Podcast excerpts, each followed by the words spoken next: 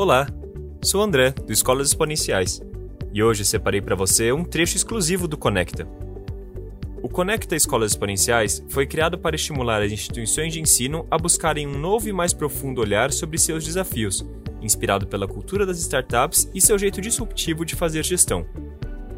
Nesse evento, recebemos a Lau Patron, escritora, ativista e profissional da inclusão, falando sobre qual a responsabilidade da escola na construção de futuros anticapacitistas. Confira! Para começar, eu queria me autodescrever. Fiquei feliz que vocês estão com Libras aqui. É, isso tudo faz parte desse futuro que eu acredito. Então, eu sou uma mulher branca, eu tenho 32 anos, é, tenho traços indígenas herdados da minha bisavó, cabelos castanhos escuros na altura mais ou menos do meu ombro. Estou usando um óculos de grau com uma armação dourada. Estou usando também um, um, colar bem grande, dourado, um dourado meio velho assim. Uma blusa preta e um casaco de cor amarelo, tom mostarda. No meu fundo tem uma parede verde, de tom verde bandeira, é, e vários quadros coloridos, mas que puxam muito para as cores rosa e vermelho. Um dos quadros tem a figura de uma mulher com o peito desnudo e no peito dela está escrito Aqui mora o amor. Na minha lateral tem duas plantas, uma orquídea e uma espada de São Jorge, e uma estátua também de uma pantera negra. Muito boa tarde, sejam todos bem-vindos. Não estamos preparados para receber ele. Não temos estrutura adequada. Eu perdi as contas de quantas respostas como essa eu ouvi em escolas particulares. Eu ouvi quando meu filho tinha quatro, depois com cinco, seis, oito anos. Quando as respostas não vêm assim, diretas, vem no clássico, infelizmente, a gente não tem mais vaga. Mas minutos antes, quando ainda não sabiam que meu filho tem deficiência e não tinham colocado ele automaticamente no lugar do incapaz, do estranho, do anormal, do corpo que incomoda, as vagas estavam abertas. As portas estavam abertas. Os braços estavam abertos. Possibilidades, afetos, oportunidades, todos abertos num segundo e sem constrangimento nenhum, fechados no outro, no instante que a palavra deficiência foi colocada na mesa. Vocês já imaginaram como é que seria a vida de vocês se vocês fossem excluídos sistematicamente na sociedade apenas por serem quem vocês são? Por uma característica do corpo de vocês? Alguns devem saber o que é isso. 45 milhões de brasileiros têm algum tipo de deficiência, segundo o censo de 2010. Desses, 61,13% não chegam a conseguir finalizar o ensino fundamental. 61,13%. Vocês sabiam disso? Vocês acham que isso fala sobre a capacidade das pessoas individualmente? Ou vocês acham que isso fala sobre a capacidade das escolas? Meu nome é Lau, como já foi dito. É, eu sou mãe do João e eu gosto de dizer isso porque isso diz muito sobre quem eu sou. A partir da existência do João, eu me tornei muitas coisas. Hoje eu sou escritora, eu sou ativista da inclusão das pessoas com deficiência e das suas famílias. Eu sou cofundadora da Ponte, uma empresa de educação para a diversidade, onde eu sou consultora, mentora, educadora e principalmente onde eu crio tecnologias de aprendizagem social. Eu vivo criando processos profundos de letramento humano que possam mudar as coisas de lugar, porque eu acredito muito na educação. E talvez esse seja um ponto importante de ser dito hoje. Como eu disse, eu me tornei tudo isso a partir da minha maternidade. E eu acredito muito no maternar como algo mais coletivo, mais social, que apenas a dedicação para um filho. Eu acredito num maternar de futuros. E eu sei que para esses futuros existirem, eles precisam ser obrigatoriamente inclusivos, acessíveis e anticapacitistas. Mas eu vou me explicar melhor. Eu não tive nenhum colega com deficiência na escola isso impactou toda a minha percepção, não só das pessoas com deficiência, mas do que é ser gente.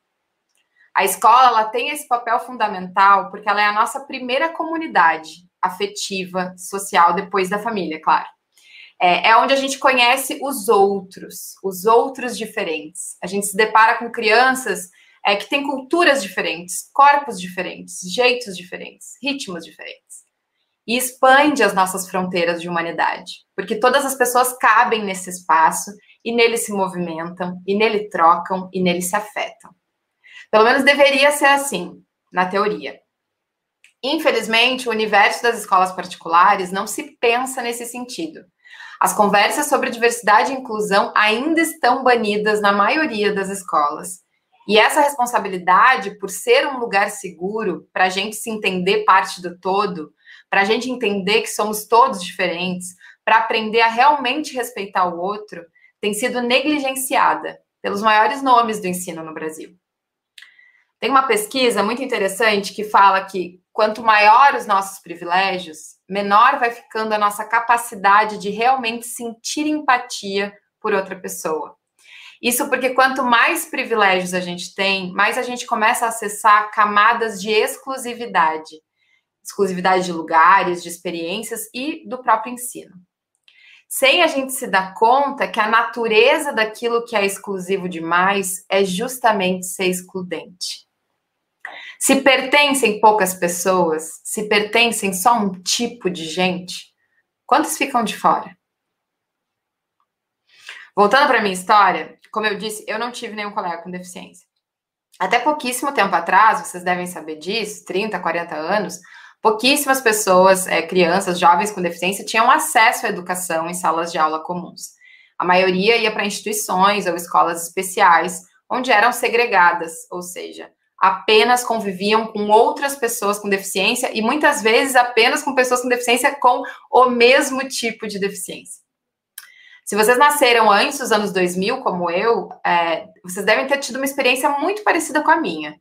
Poucos ou nenhum colega com deficiência na escola.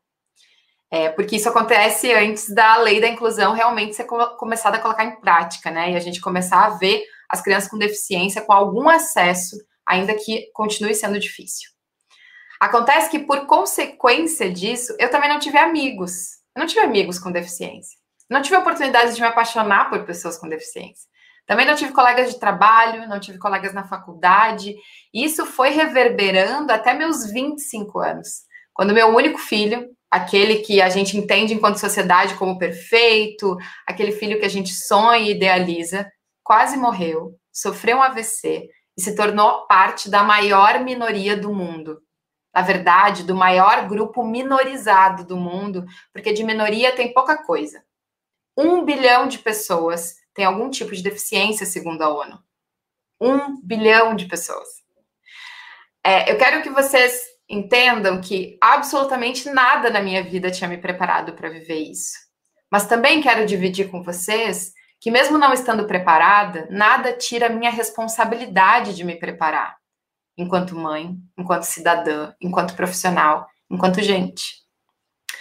Porque eu acredito no afeto é, como filtro e como lente nas nossas tomadas de decisões. Eu acredito num afeto nada romantizado, um afeto que é sobre se importar, é sobre considerar a humanidade da pessoa na sua frente, é sobre se responsabilizar. E não existe para mim afeto mais potente que a busca de conhecimento, que essa responsabilidade de buscar conhecimento em direção às pessoas, para que a gente seja seres mais inclusivos.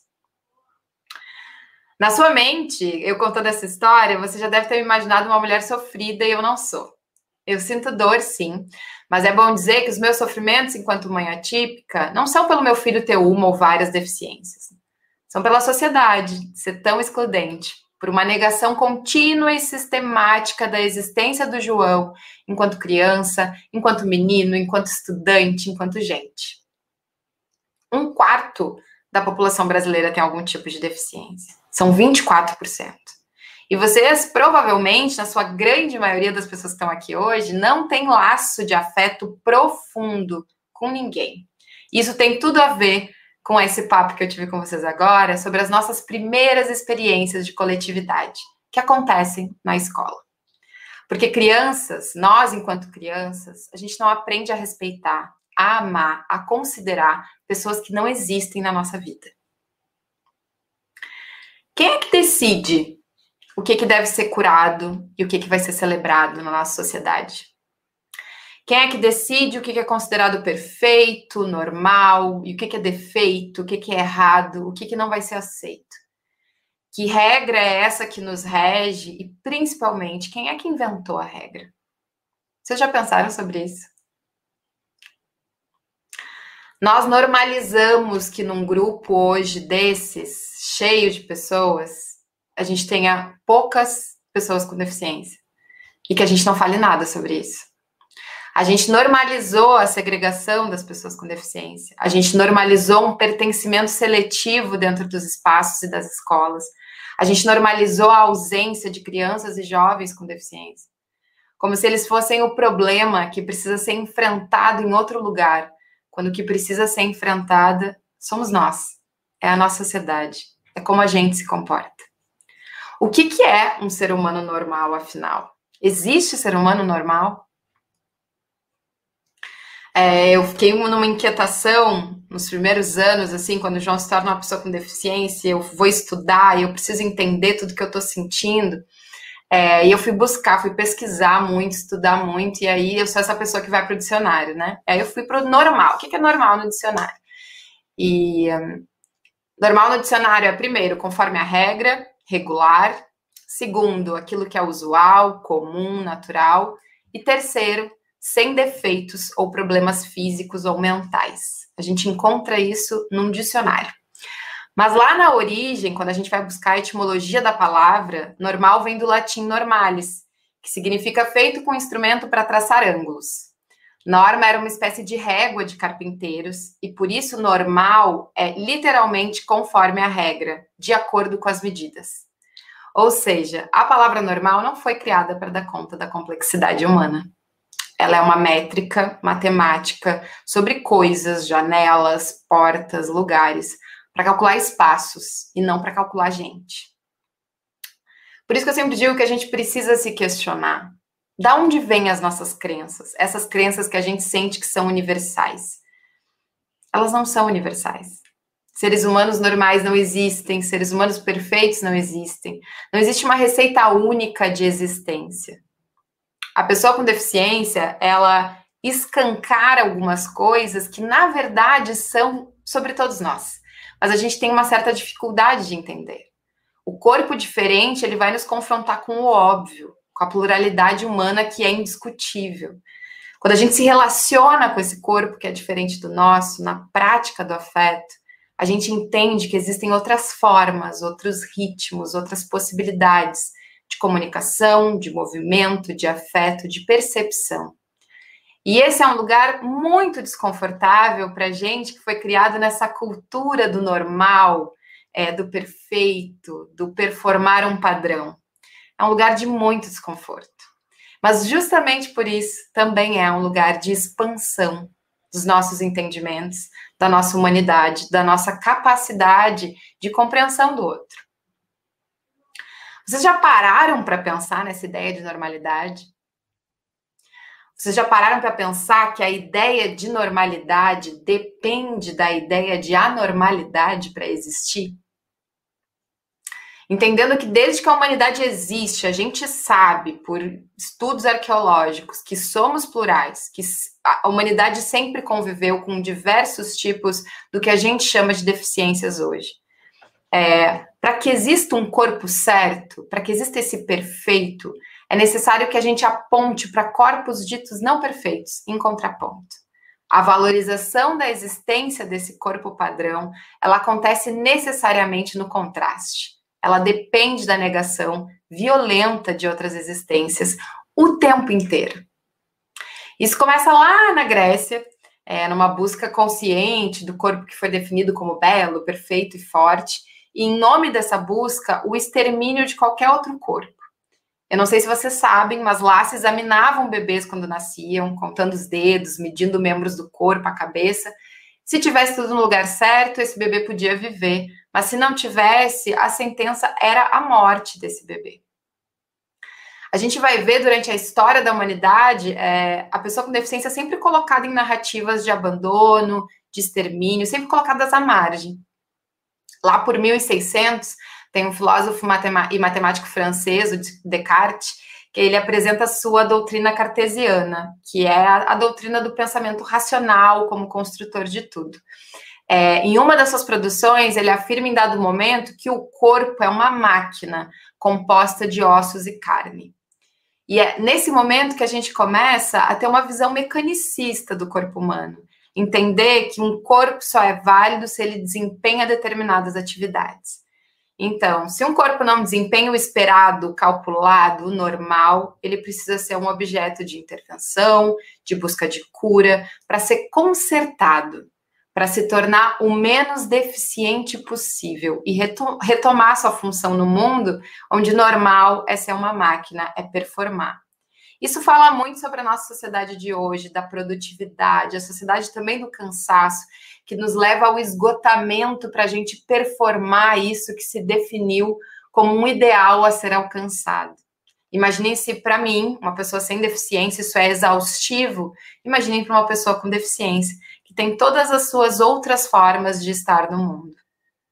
Quem é que percebe até hoje esses pensamentos é, da Grécia e, e ali do Descartes? Quem ainda percebe isso no jeito que a gente se move? Como a gente ainda fala quando está grávida, só quero que meu filho nasça perfeito. O quanto a gente ainda espera nas escolas que as crianças performem todas um padrão. A escola é um sintoma da nossa cultura. Ela é um sintoma da estrutura, até que ela decida não ser.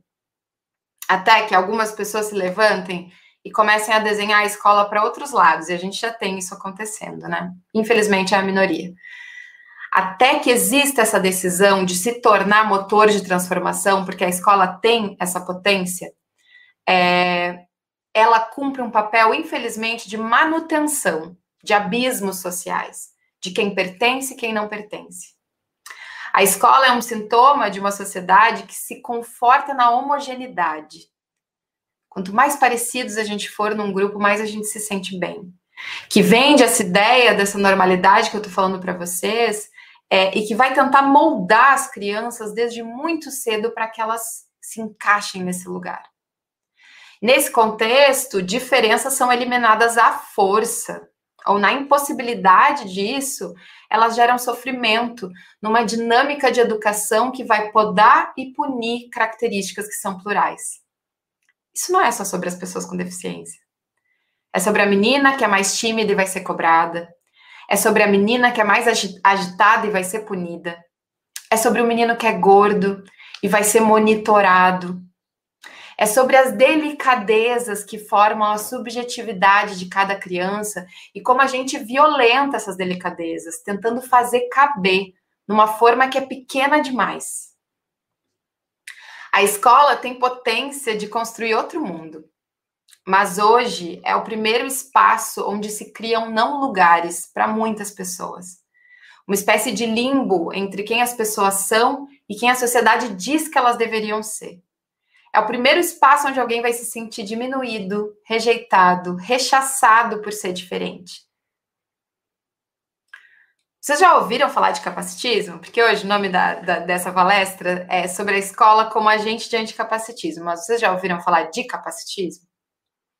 Eu vou tentar explicar bem brevemente para a gente se equalizar. O capacitismo é o preconceito, é, é, a ideia de que pessoas com deficiência são inferiores às pessoas sem deficiência.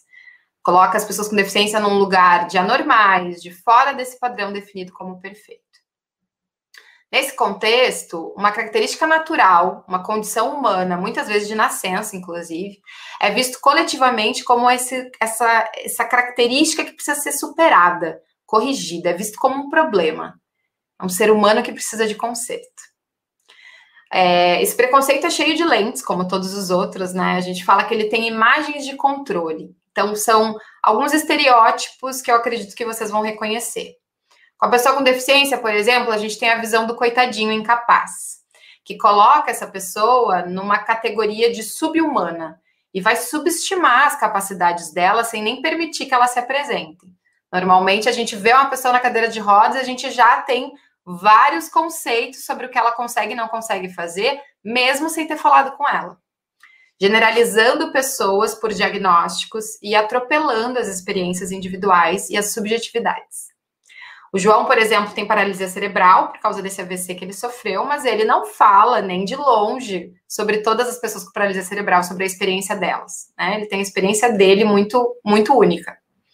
A gente também tem, para a pessoa com deficiência, a visão do doente, que deixa subentendida a necessidade de busca pela cura que eu falei agora.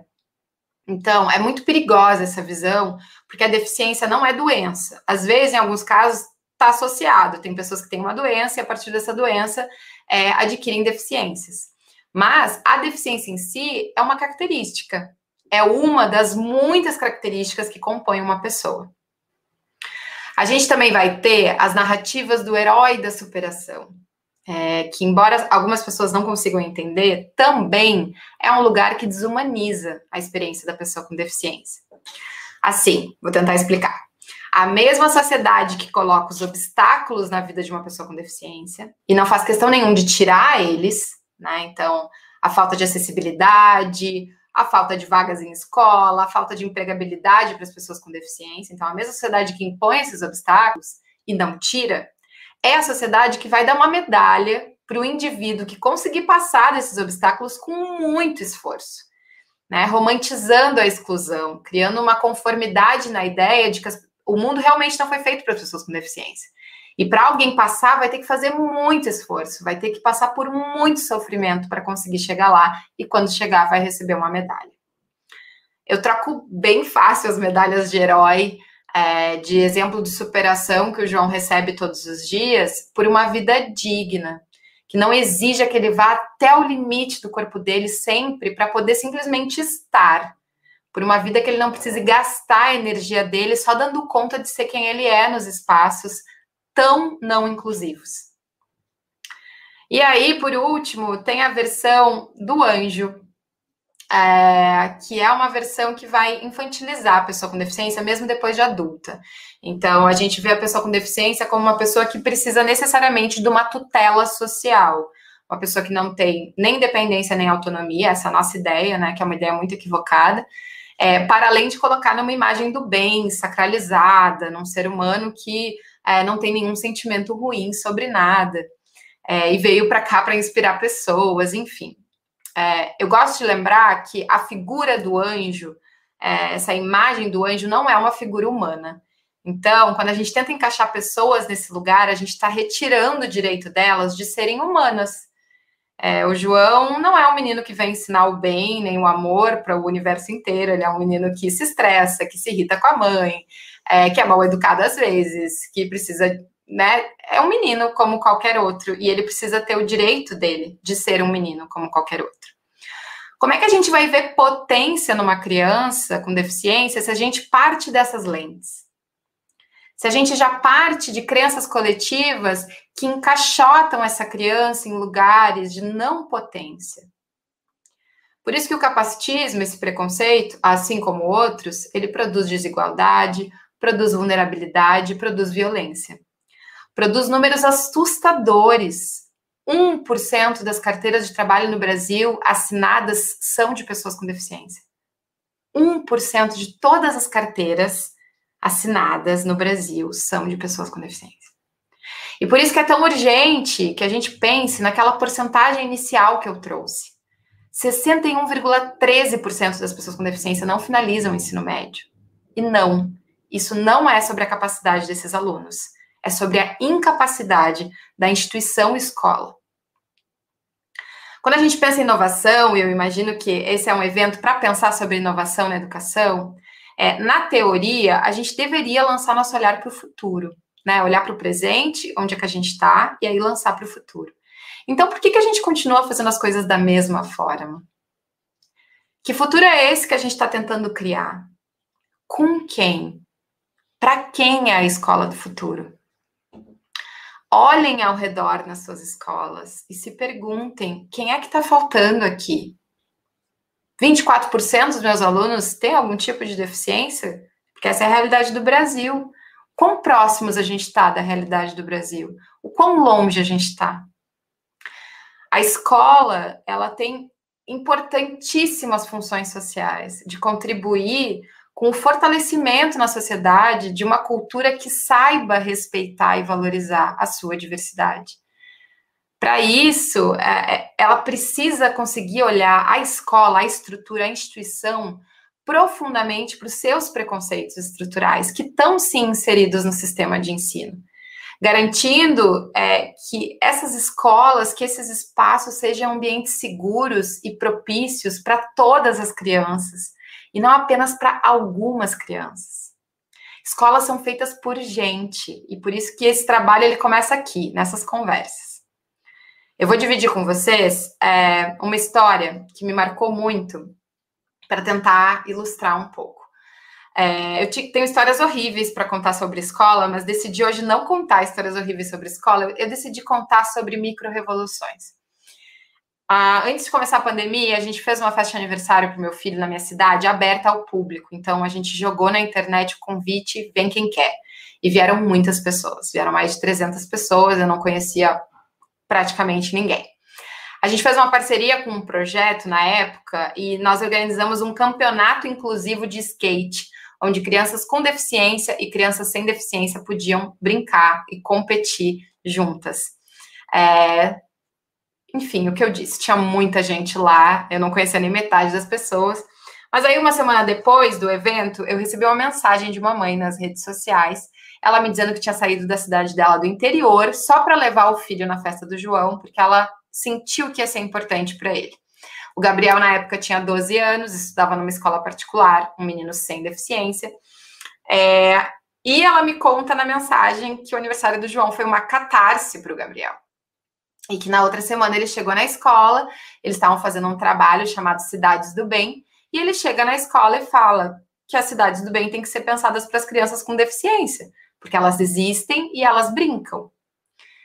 E aí, os colegas do Gabriel começaram a rir muito da cara dele e apelidaram ele de namoradinho do aleijado. Isso acabou gerando uma briga que foi parar na direção, e só quando parou na direção os adultos pararam para escutar o que o Gabriel queria dizer, e aí o Gabriel contou sobre a festa do João. A partir disso, a, a diretoria decidiu mudar o trabalho. O trabalho era mais voltado para a sustentabilidade, eles direcionaram as cidades do bem para pensar em pessoas. E aí as turmas tiveram aulas de diversidade foram convidadas a fazer entrevistas sobre esse tema. É, eu já estava chorando lendo a mensagem da mãe, quando eu vejo que embaixo tem uma mensagem do Gabriel para mim, me dizendo, perguntando se quando ele crescer ele pode vir trabalhar comigo, porque ele quer construir cidades que sejam iguais às festas do João.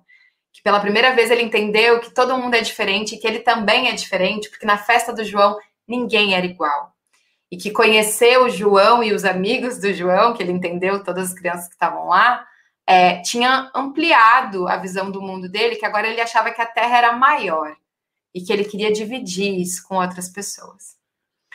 Muitas coisas dessa história que eu quero comentar. Primeiro, o impacto de um menino de 12 anos que apenas com 12 anos descobre que crianças com deficiência existem e brincam. É, o quão, o quão Fechada, fechados estão os nossos espaços, que levou 12 anos para o Gabriel aprender isso. Bom, eu levei 25, o Gabriel já chegou antes. É, segundo, o Gabriel tomou por todas. Ele falou, o João e seus amigos, todas as crianças que estavam na festa.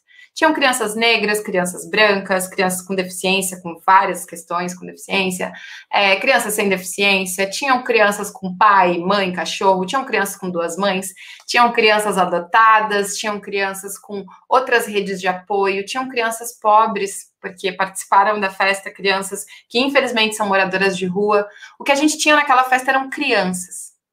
E a partir de um único momento de convivência real com a diversidade, de brincar de verdade com crianças diferentes, o Gabriel levou essa percepção para uma turma e para uma série e para uma escola inteira. O quão longe será que foi o eco disso? Depois dessa, dessa mudança, todos os outros anos, esse trabalho se manteve na perspectiva do Gabriel, pensar cidades do bem para as pessoas. Quantas famílias foram impactadas a partir da convivência do Gabriel com a diversidade? Eu acredito muito nessas micro-revoluções, eu chamo isso de micro-revoluções. É, nessa micropolítica, naquilo que a gente faz todo dia, no um para um, na força das nossas tentativas intencionais. Eu acredito muito no processo de mapear feridas e agir de novo e de novo, entendendo que a gente não tem todas as respostas mesmo. Microrevoluções são imprevisíveis, a gente não tem como saber até onde vai o eco das nossas escolhas individuais, e esse é o poder das nossas escolhas individuais.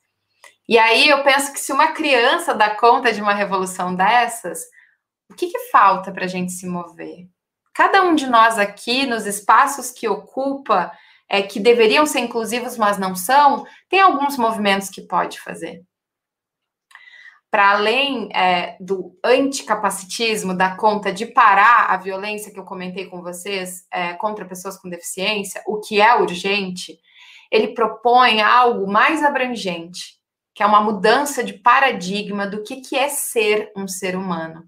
É um combate a essa normalidade tóxica que está deixando tanta gente de fora das nossas conversas e das nossas narrativas e principalmente das nossas escolas. É, ser anticapacitista não é pensar num mundo para as pessoas com deficiência, numa posição de vamos salvar então essa população. Não. É pensar em um novo mundo junto com as pessoas com deficiência. É construir em coletivo novas respostas e nunca parar com as perguntas. É reafirmar o direito das pessoas de contarem as suas próprias histórias. É afeto, de afetar-se, de se permitir ser tocado pela existência do outro e se permitir também tocar o outro com a nossa existência, verdadeiramente. Anticapacitismo é se responsabilizar pela construção dessas novas narrativas, desses novos espaços, desses novos processos, de uma nova escola, que possa ser lugar seguro para a existência de todo e qualquer ser humano em formação, porque esse deveria ser o propósito da escola, e acredito que na teoria seja. Não existe um mundo inovador possível sem repensar a educação, e não existe educação inovadora que não passe pelo comprometimento radical com a inclusão. Segregar não é incluir e não vai ser nunca. Inclusão não é um favor. O certo é urgente. A diversidade, ela é a nossa força e não a nossa fraqueza. E assumir que a gente não tem as respostas é um lugar de potência e não um lugar de fracasso. A gente está precisando mudar os nossos conceitos. Intencionalidade nas nossas ações nos transformam. Comunidades diversas nos ensinam e formam seres humanos com mais capacidade de serem realmente empáticos, seres humanos mais seguros, seres humanos mais inteiros. O que, que nós, enquanto pais, enquanto pais de crianças com ou sem deficiência, enquanto alunos de uma escola, enquanto professores, coordenadores, enquanto gestores da educação, o que, que nós, enquanto comunidade que, que acredita na educação, o que, que a gente vai construir hoje para que a escola amanhã seja um lugar viável para todo mundo? Para que a gente não seja mais obstáculo para o desenvolvimento de ninguém, para que a gente possa ser ponte para o desenvolvimento Crianças com deficiência não atrapalham a escola. É uma escola deficiente que precisa urgentemente se pensar que está atrapalhando todas as nossas crianças. É mais do que ser inclusivo, é ser anticapacitista, é esse combate à norma, é esse enfrentamento a essa régua que está pequena demais para medir aquilo que é humano. Muito obrigada. Obrigada, Lau. Nós que agradecemos aqui a tua fala, que eu acho que aí em 20, 25 minutos, acho que já despertou tantos insights aqui. Eu estou trocando informações aqui com a equipe, a gente está muito encantada e acho que é todo, né, todo mundo está se perguntando assim o que fazer, né? Como começar? A gente tem aqui esse evento voltado para diretores, mantenedores, educadores. Se você fosse gestora de uma escola hoje, assim, é, qual seria a sua primeira atitude? Assim, o que, que você já prepararia para amanhã? Como eu disse, a gente não tem respostas prontas, né? Acho que é importante a gente partir desse lugar. Acho que a primeira coisa que eu faria é chamar as pessoas da comunidade para uma conversa e chamar pessoas com deficiência para trocar nessa conversa junto, assim. É, como construir essa escola, né? Como reconstruir. E a gente precisa é, dar muito medo esse lugar. Eu trabalho hoje, eu, eu, já trabalhei bastante com escolas, hoje eu trabalho mais no ambiente corporativo, mas tem essa coisa em comum, né? Os ambientes corporativos também têm muito esse medo da mudança, Será que isso pode machucar alguém? Será que eu estou me movendo corretamente? Mas a gente tem que ir para esse lugar das conversas honestas, chamar as pessoas, né? Eu, eu, eu, uma escola que eu atendi um tempo, eles fizeram um conselho que eles convidaram pessoas com deficiência para esse conselho, para pensar numa escola inclusiva. E eu acho que está muito nesse lugar das conversas honestas, sabe? E aí, movimentos intencionais mesmo. Então, claro, a escola precisa se responsabilizar por preparar seus educadores e seus professores, por preparar os seus espaços, é, mas também se abrir para nunca vai estar perfeito. Não é sobre chegar no perfeito, não é sobre estar 100% para poder receber as pessoas. É sobre receber as pessoas e abrir espaço para essa construção coletiva, enquanto a gente se responsabiliza por dar respostas, né? Então, eu acredito que essa escola inclusive ela depende muito também dessa abertura para a comunidade. A escola do João hoje, por exemplo, me colocou num lugar em que eu vira e mexe, vou para dar conselhos, vou para olhar junto para os problemas. E eu acho que esse é um lugar muito rico essa troca, né? Então, admitir a escola enquanto instituição que não tem todas as respostas, talvez seja o primeiro passo. Ótimo, eu ia te perguntar justamente sobre a escola do João hoje, né? Conta pra gente quantos anos ele tá, como é que foi, você disse da dificuldade de encontrar no começo, como é que foi depois esse, esse match? Eu já tive várias vezes essa dificuldade, né? Porque o João, em vários momentos, precisou trocar, então é, eu tive momentos muito difíceis, assim, de estar numa escola que eu gostava muito, mas aí eu me dar conta que eu gostava muito mesmo era da professora. E aí ele foi para outra série, caiu com outra professora, sabe? A gente fica na, na sorte de, de encontrar professores profissionais que são em si inclusivos. E isso, isso não é isso não é o lugar correto, né? O lugar correto é que a estrutura seja inclusiva o suficiente para todos os professores estarem nesse lugar. Então, Uh, aconteceu é, essa última mudança do João foi isso. Ele estava numa escola que eu gostava muito, trocou a professora, veio uma professora que nitidamente ficou desconfortável com a presença do João na turma. O João, para dizer, é um menino cadeirante. É, ele ficou muitos anos sem conseguir se comunicar oralmente depois do AVC. Ele retomou fala oral há uns dois anos, é um tagarela hoje mas nessa época estava nesse processo de voltar a ter uma comunicação oral e ele se comunicava pela comunicação alternativa num tablet. E essa professora começou a complicar o uso do tablet dentro de sala de aula. Eu tentei fazer várias reuniões, várias conversas, que ela entendesse que aquilo era uma tecnologia assistiva, que aquele ia ser o caderno dele, já era o caderno dele no ano, ano anterior. Mas ela barrou esse lugar né? Ela, ela entrou num lugar de não diálogo total comigo, assim, e a gente chegou, num impasse que não tinha mais como o João continuar lá. Então, é, ele vai trocar de, de, de, de, de escola nesse contexto, e eu estava super traumatizada, assim, né? Putz, tudo de novo. E aí, a escola que ele chegou, elas me disseram assim: a gente quer o João aqui dentro. A gente também te quer aqui dentro. A gente quer vocês dois aqui dentro e a gente não sabe exatamente como fazer. Então, como é que a gente pode fazer? E, e houve um desenho conjunto disso. Foi muito legal porque eu tive a liberdade, por exemplo, de marcar uma reunião com pais e professores em que eu conversei com eles sobre capacitismo, sobre inclusão, é, não só sobre o João, entende? E eu acho que é isso, assim. É, isso foi, isso ampliou muito esse lugar. É, as professores têm um super diálogo comigo, a gente tem toda hora a gente troca. É, então, eu acho que está nesse lugar da construção coletiva, assim, das respostas, sabe? Eu queria contar, eu me lembrei agora de uma situação muito é, chave nessa situação toda com a professora que não aceitava o tablet, que tem um dia que ela distribui papel e caneta para as crianças, diz, ó, oh, façam a tarefa e deixa o João sozinho na classe dele, com papel e uma caneta que ele não consegue usar, porque o João não tem motricidade fina suficiente para escrever ou desenhar, enfim.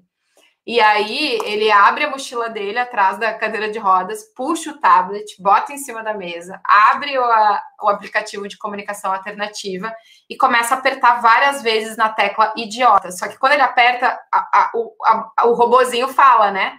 Então começou no meio da turma, todo mundo fazendo trabalho, começou idiota, idiota, idiota, idiota.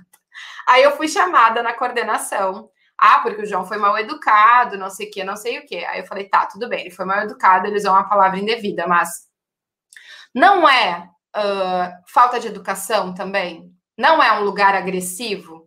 Que uma professora esteja exigindo que ele faça algo que ele não consegue e tenha deixando ele sem alternativas? Porque eu achei incrível no final que ele, com sete anos, conseguiu se colocar daquela forma na frente de uma hierarquia, né? Professor é sempre uma hierarquia, assim, de conseguir dizer o que estava incomodando ele, o que estava doendo. Porque eu acho que eu, com sete anos, não teria tido coragem de me colocar dessa forma. E aí foi essa muita conversa, assim, mas a gente teve esse momento engraçado que ele simplesmente fez tocar umas 20 vezes idiota no meio da, da turma. É porque ele queria dizer algo, né? É, eu, eu preciso poder participar como eu sou. É, e é sim idiota, não, não chamando a professora de idiota, mas é sim idiota que eu esteja num lugar que é um lugar de educação e eu não possa participar de um processo educativo. Com certeza. É, Lau, eu vou te fazer uma pergunta que é da Nilza. Ela fala que na escola que ela trabalha tem perto de 30 alunos com deficiências diversas. Ela sente que ela deve fazer mais, mas não sabe como. Você já falou algumas coisas, mas se puder complementar aí tua fala com algumas ideias, dicas, ou com algo que faça com que o coração da Nilza se acalme, vai ser legal. Eu acho que a gente tem que fazer, uh, é, de novo, vai, vai cair mais ou menos no mesmo lugar, mas assim, um olhar honesto. Essas crianças estão sendo incluídas? Acho que são perguntas que a gente tem que fazer. Eu não estou na escola lá, não sei. A gente sabe que tem várias escolas que, embora as crianças com deficiência estão entrando, elas ainda dentro ficam à margem, elas ficam excluídas. Então, é, como é que está sendo o processo com essas crianças? Elas brincam na hora do recreio? É, existe uma estrutura que se preocupe que elas estejam nas brincadeiras, que elas estejam no pega-pega, que elas sejam incluídas. A gente está pensando em como professores, é, em que didáticas a gente está usando para usar didáticas que sejam mais inclusivas. Que tem muita aquela conversa assim, ah, mas eu não posso mudar todo o programa por causa de um aluno. Não, não, não pode ser esse nosso pensamento. É, nos projetos que eu participo, eu participo como consultora de projetos de inovação que são inclusivos. É, e existe já um outro, um outro olhar para isso, que é assim: quando a gente vai criar um produto, um serviço, uma solução, e a gente parte das necessidades das pessoas com deficiência, a gente acaba criando produtos, serviços, didáticas melhores para todas as pessoas. A gente precisa virar essa chave, colocar, sabe, é uma localização de problema que está no lugar errado. O problema não pode ser as pessoas serem como elas são.